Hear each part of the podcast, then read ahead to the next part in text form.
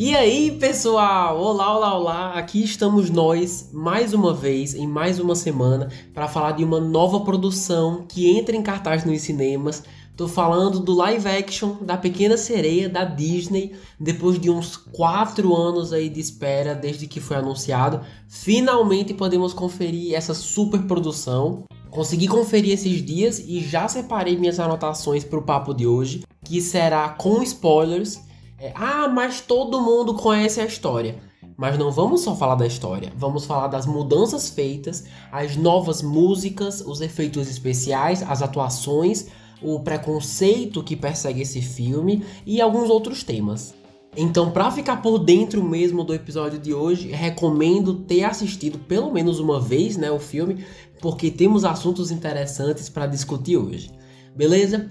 Lembrando que o podcast é apenas o início da conversa. Quem está acompanhando pelo YouTube tem a parte dos comentários. Temos também o Instagram, arroba sessão às 6. Então, quem quiser compartilhar sua opinião sobre o filme, como foi sua experiência assistindo, o que curtiu, o que não curtiu, podem ficar à vontade que adoro trocar uma ideia com vocês. Então é isso. Meu nome é Lucas Ribeiro e você está ouvindo Sessão às 6. Espero que gostem. Uma jovem sereia faz um acordo com uma bruxa do mar para trocar sua bela voz por pernas humanas para que possa descobrir o mundo acima da água e impressionar um príncipe. É dirigido por Rob Marshall, que fez filmes como O Retorno de Mary Poppins, é, o musical Into the Woods, um dos Piratas do Caribe aí. Então é alguém que já tem uma boa e longa relação com a Disney. Isso com certeza deve ter ajudado a conseguir a, a direção desse filme que vamos falar hoje. Certo, primeiro de tudo, A Pequena Sereia nunca foi minha história favorita da Disney, nunca cheguei a assistir na infância. Na verdade, só fui conferir há poucos anos atrás. Sendo bem sincero, o, o que eu assistia mesmo quando criança era a Branca de Neve. Eu era fascinado, assistia em um looping assim, direto. E dias antes de ir ao cinema, resolvi rever a animação original de 1989 e continua sendo super fofo, com uma animação 2D muito bonita, sempre bem colorida. É, os efeitos dos personagens embaixo d'água acho impressionantes até hoje. Com certeza marcou o cinema e o jeito de se fazer animação. Sem contar com as músicas icônicas até hoje Porém, sendo bem sincero com vocês, eu meio que me arrependi de ter visto tão perto do dia de assistir o filme live action. Devia ter assistido num intervalo bem maior. Digo isso porque quando entrei no cinema, eu tava tão animado, eu queria muito ver esse filme, muito mesmo. E quando começou, percebi que tinha tudo bem claro na minha cabeça do que ia acontecer na história. Então, ao invés de ficar super intrigado com o rumo da história, eu só pensava, tá, depois que a Ariel resgatar o príncipe, aí ela vai trazer ele pra praia e vai cantar, aí depois o pai dela vai ficar com raiva, aí ela vai até a Úrsula. Os pontos principais foram aparecendo para mim bem antes deles serem mostrados na tela do cinema. E isso tirou muito do tesão de assistir e ver o que vai acontecer. Entendem? Assim, eu ia ter que reassistir a animação de qualquer jeito para comparar aqui no podcast e trazer uma discussão mais completa, mas me arrependo mesmo de não ter feito isso bem antes, porque no fim das contas afetou super minha percepção desse novo filme. Mas será que é novo, novo mesmo?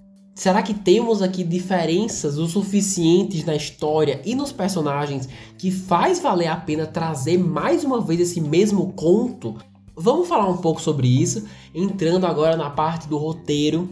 Vamos comparar essas duas produções.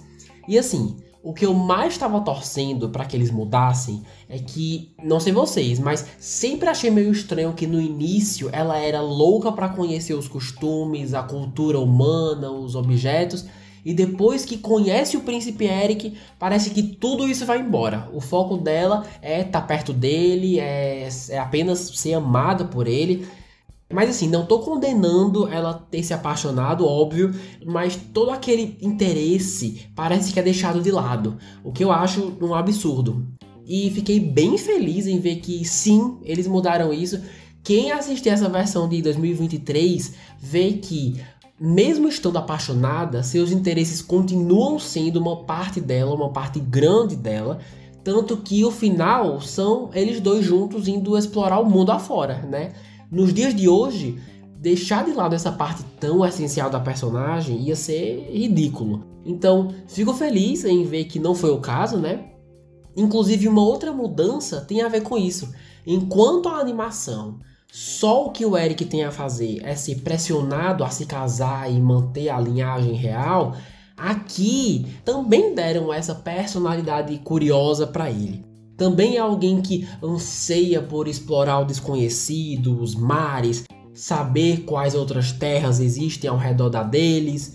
E uma escolha particularmente inteligente foi quando revelaram que, assim como Ariel, ele também tem uma coleção pessoal de objetos que expressam essa curiosidade, né? Coisas achadas em navegações, em novas terras, é, presentes de novos povos, e isso não só aproxima eles dois, mostrando que ambos nasceram para explorar e conhecer, mas o mais importante, né, dá mais personalidade e profundidade para essas pessoas você vê que o carisma vem não só dos ótimos atores, mas dos interesses que seus personagens têm. Na animação, Eric era só um cara bonito, pressionado a encontrar uma esposa, mas aqui ele tem uma vida realmente interessante, desde o fato de ser adotado e os mistérios ao redor disso, até esse fascínio que eu falei agora pelo desconhecido.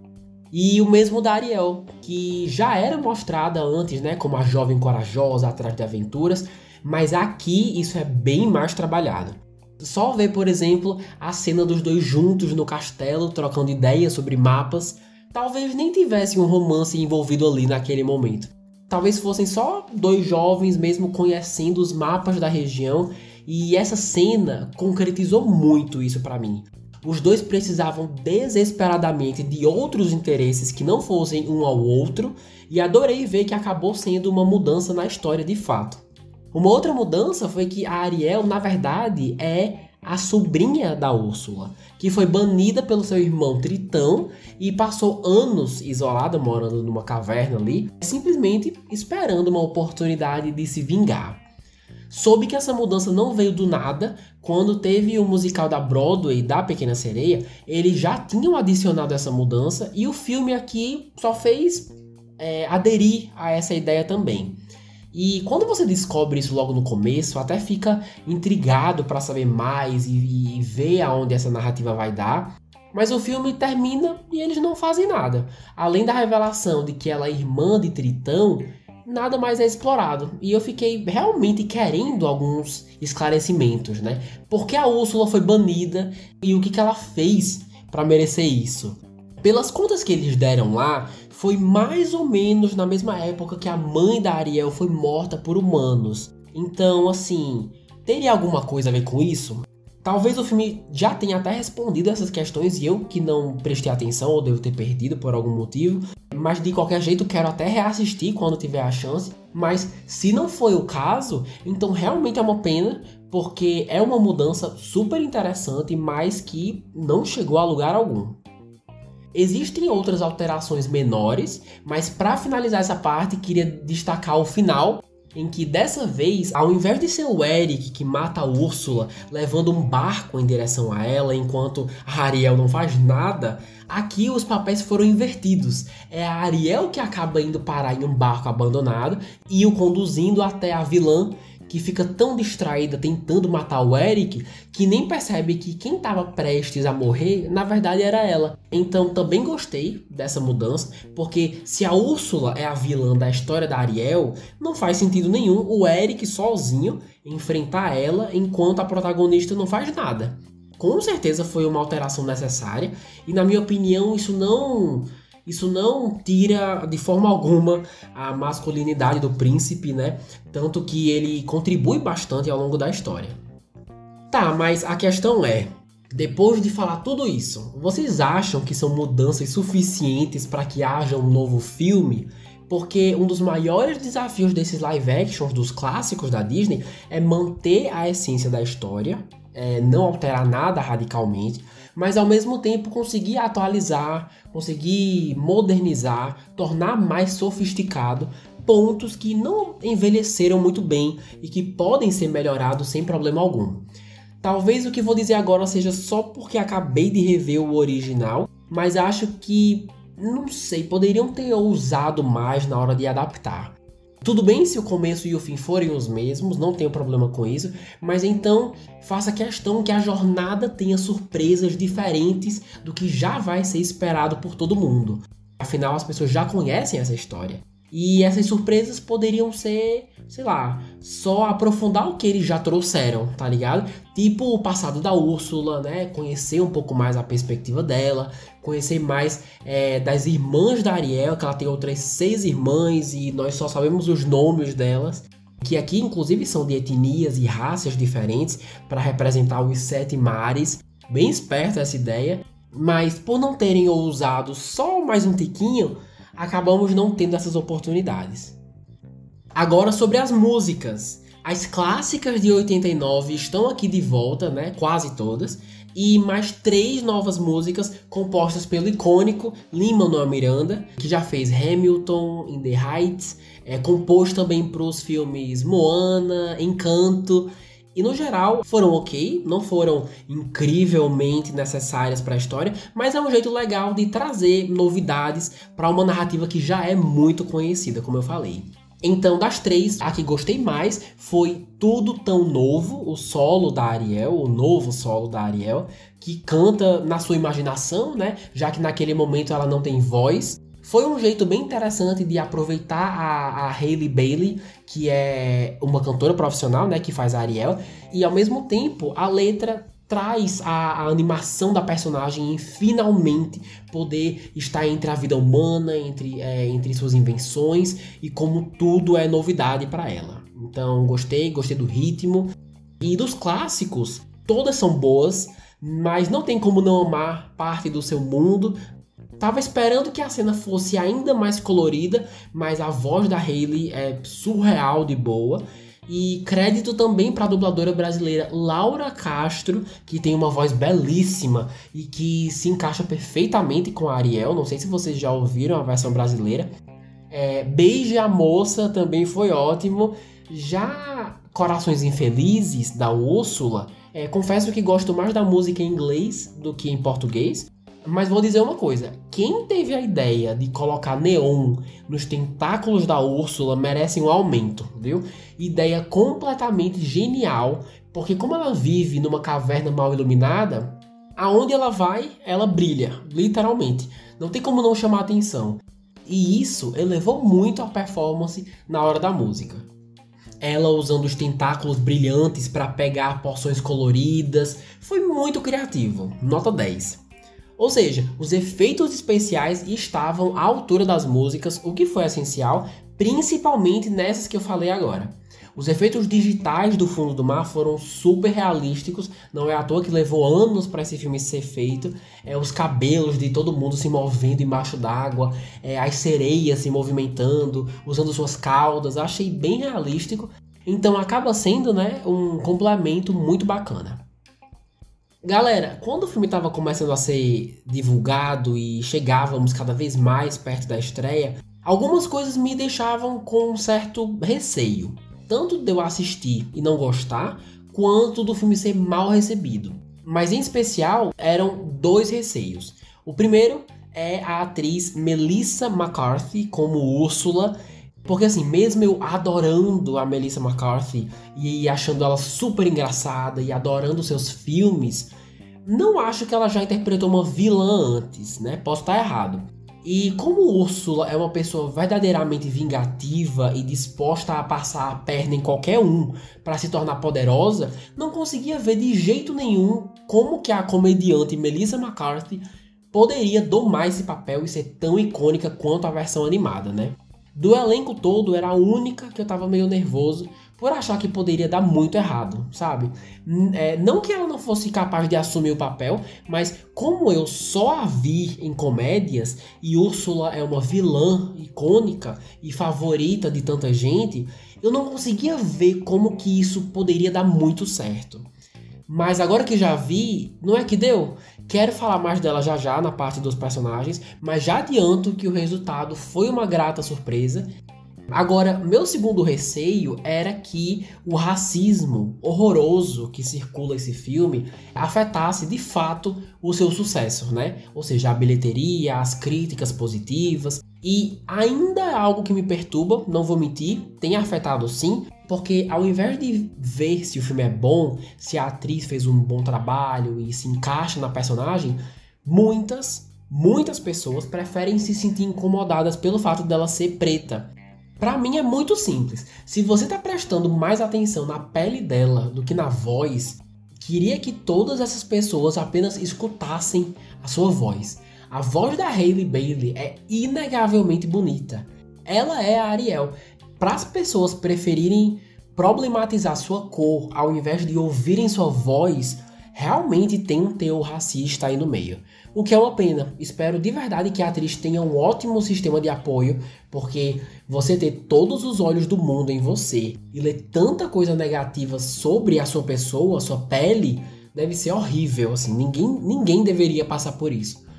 Porém, tem um outro lado importante dessa conversa, que é o fato de Hollywood preferir mudar a raça de personagens famosos para trazer representatividade, ao invés de criar novos personagens do zero que já sejam diversos. E quando eu vi esse comentário, realmente, né? Hailey Bailey tá no meio de uma dor de cabeça porque mudaram uma das principais princesas da Disney, né? Uma das mais famosas.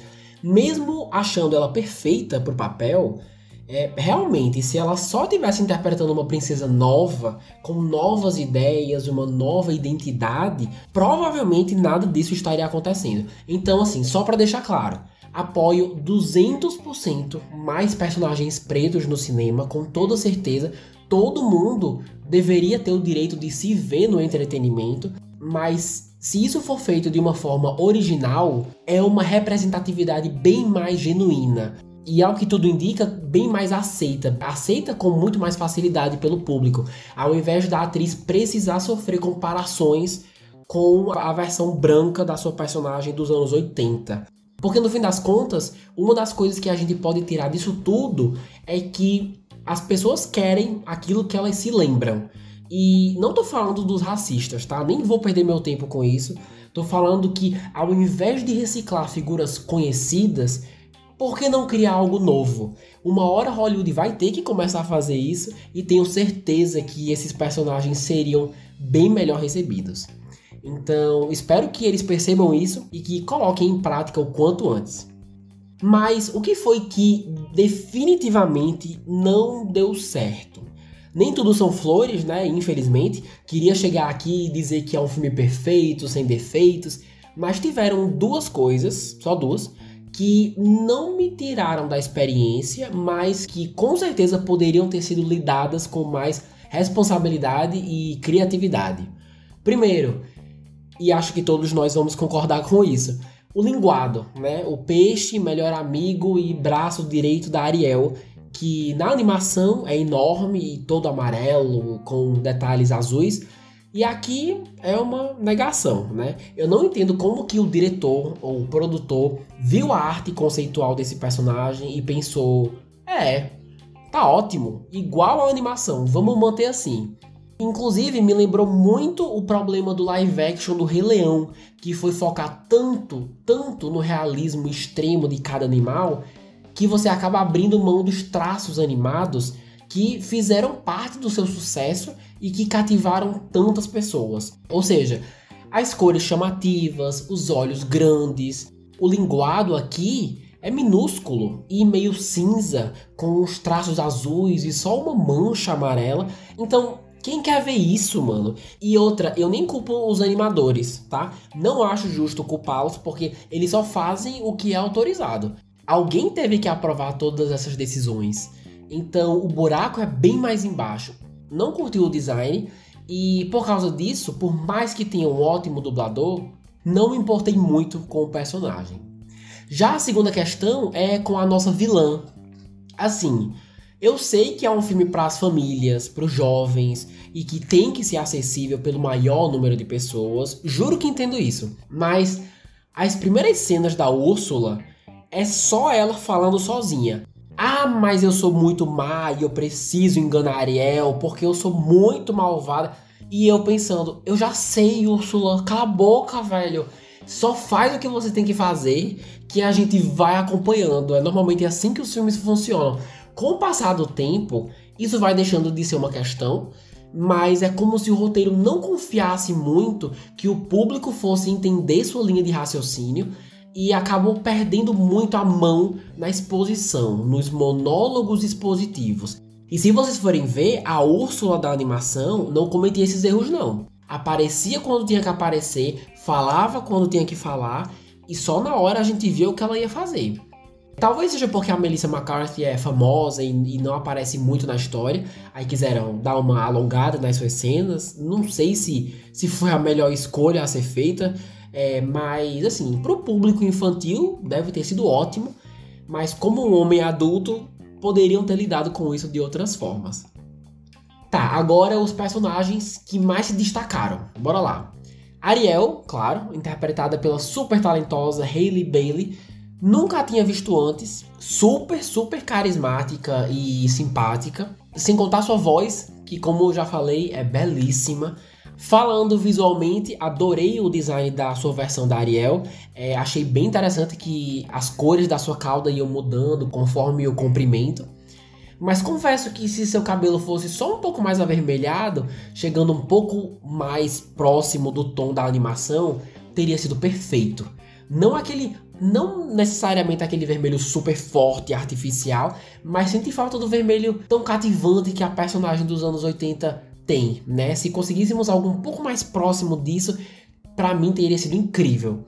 Mas assim, adorei essa sua versão mais curiosa, que não é resumida apenas pelo cara que ela tá gostando, mas em contrapartida também é uma adolescente, né? Então vai ser impulsiva, vai agir na emoção, vai sentir muita coisa ao mesmo tempo, vai fazer cagada e também são traços dela, né? A personagem sempre foi uma adolescente, é parte da proposta, normal, então, assim, no geral, percebi um cuidado bem maior na hora de construir essa personagem, com mais respeito, dignidade, é mais esperta, vemos isso várias vezes. Então, não tenho do que reclamar em relação a ela, e muito menos da atuação da Hailey Bailey, e espero vê-la mais em novos projetos no futuro. Seguindo com a Melissa McCarthy como Úrsula, como falei, acabei me surpreendendo. Ela teve seus momentos, mas minhas partes preferidas foram as da performance de Corações Infelizes. Até se você assistir dublado e não puder ouvir a voz original, ainda assim você sente a presença dela. Os movimentos, os remexos, as várias expressões faciais, os olhares, realmente não deixou a desejar meio caricata aqui e ali, mas acho que foi mais uma escolha do roteiro de manter a personagem assim, com o tempo de tela que ela tem, do que ter sido uma escolha da Melissa. Pelo menos é o que eu acredito. Também achei que conseguiu criar uma performance que se destacasse nas coisas pequenas, o que eu achei interessante. É, por exemplo, quando ela deixa aqui e ali sair o seu lado comediante. Tipo quando fala pra Ariel, entre uma música e outra, que aquela proposta já era o pacote premium. Mano, a minha sala inteira caiu na risada com essa piada. E eu realmente acho que é bem a vibe da atriz. Então, inclusive, não ficaria surpreso se tivesse sido realmente uma fala improvisada dela ali na hora. Queria ter visto mais não acho que os teasers que eles deram do passado dela foram suficientes. Queria ter ouvido mais sobre, visto mais coisas sobre, mas o resultado, é, apesar de ter sido diferente, foi bacana e então gostei. Seguindo aqui com os números, olhando os sites Wikipedia e Box Office Mojo, o filme custou mais de 250 milhões de dólares para ser feito, é, se eu não me engano, sem contar com a divulgação, que devem ter sido outros milhões, com certeza. E lembrando que essa é só sua segunda semana em cartaz, tá bom? É, arrecadou até o momento, mundialmente, mais de 225 milhões de dólares. Ainda é cedo para dizer, mas pelo andar da carruagem, esperava-se mais. Principalmente da bilheteria internacional, porque no site tem os valores domésticos, né, que em termos mais técnicos são o dos Estados Unidos, e embaixo a da bilheteria internacional, que no caso são de todos os outros países. E parando para ver, nos Estados Unidos os números estão bons, mas somando a bilheteria dos outros países é um número bem mais baixo do que o esperado. O que é estranho porque a história apela tanto para os países tropicais, tem uma atmosfera tão envolvente, né? Meio europeia, às vezes meio latina. Então, assim, não sei dizer o que rolou aqui. Talvez o fato da protagonista ser preta, né? E alguns países são mais preconceituosos e conservadores do que outros. É uma possibilidade, infelizmente mas ainda é muito cedo para dizer. Né? A expectativa era que eventualmente chegasse em um bilhão, porque quase todos os live actions da Disney conseguiram. É, Aladdin conseguiu, Rei Leão conseguiu, A Bela e a Fera, se eu não me engano, também conseguiu. Mas já não tenho mais tanta certeza de que o resultado vai ser esse. Por causa disso, né? Por causa desses números. É, espero muito que seja. Espero que chegue nesse, nesse, nesse marco. Esse filme merece. Então ficamos aí no aguardo e na torcida. Olha, no fim das contas, o mais novo live action da Disney, dessa vez da Pequena Sereia, é visualmente belíssimo, com ótimas locações, uma atmosfera muito gostosa de filme tropical, os efeitos práticos e digitais também são bem profissionais. A história é basicamente a mesma, então se você gosta da animação original e é fã da Disney, Vale a pena conferir o que foi feito, né? Ver as mudanças feitas, ouvir as novas músicas, as performances maravilhosas, é, a linda performance de Hailey Bailey. É para toda a família, com toda certeza, mas acredito que pro público negro vai ser algo especial. Para as mulheres pretas, as crianças, as meninas, vai ser algo que com certeza vai chamar atenção e quem sabe até marcá-las como um exemplo positivo da comunidade negra no entretenimento. O que é incrível, só por isso merece ser aplaudido e celebrado. Não acho um filme perfeito, mas faz o que uma adaptação da Disney deve fazer, né? Te diverte, te faz sorrir, é fofo, tem ótimas músicas. Então, se for a sua vibe, se você gosta desse tipo de filme, recomendo aproveitar que ainda está em cartaz e dar uma chance. Se ainda não deu. Ah, mas eu assisti e prefiro o original. A animação original vai continuar existindo igual, não vai estragar sua infância nem, nem nada parecido. Continua lá no catálogo do Disney Plus, que inclusive é onde esse novo filme vai estar mais pro final de 2023. E de maneira bem resumida, esse foi o podcast sobre a Pequena Sereia. Com certeza devo ter esquecido alguma coisa, queria ter falado de vários outros atores e personagens, né, da Vanessa que roubou a cena, né, a versão humana da Úrsula, o Sebastião, mas acho que deu para cobrir os pontos principais. Lembrando que estamos no YouTube, no Instagram como arroba sessão 6 e no TikTok como arroba sessão 6. Então comentem lá o que acharam do filme, se esperavam mais, se acham que vai chegar em um bilhão, se merece uma continuação, qual foi sua parte favorita que eu leio tudo e adoro saber as impressões de vocês. Beleza? Vamos chegando ao final de mais um episódio. Espero que tenham gostado. Obrigado por escutarem até o final. Se precisarem, já sabem aonde me encontrar. Semana que vem vamos falar da mais nova animação do Homem-Aranha. Finalmente vamos ver quais são as novidades aí, anos depois, na vida do nosso querido Miles Morales. Então se liguem que sábado que vem temos mais sessão às 6. Um beijo enorme e até mais.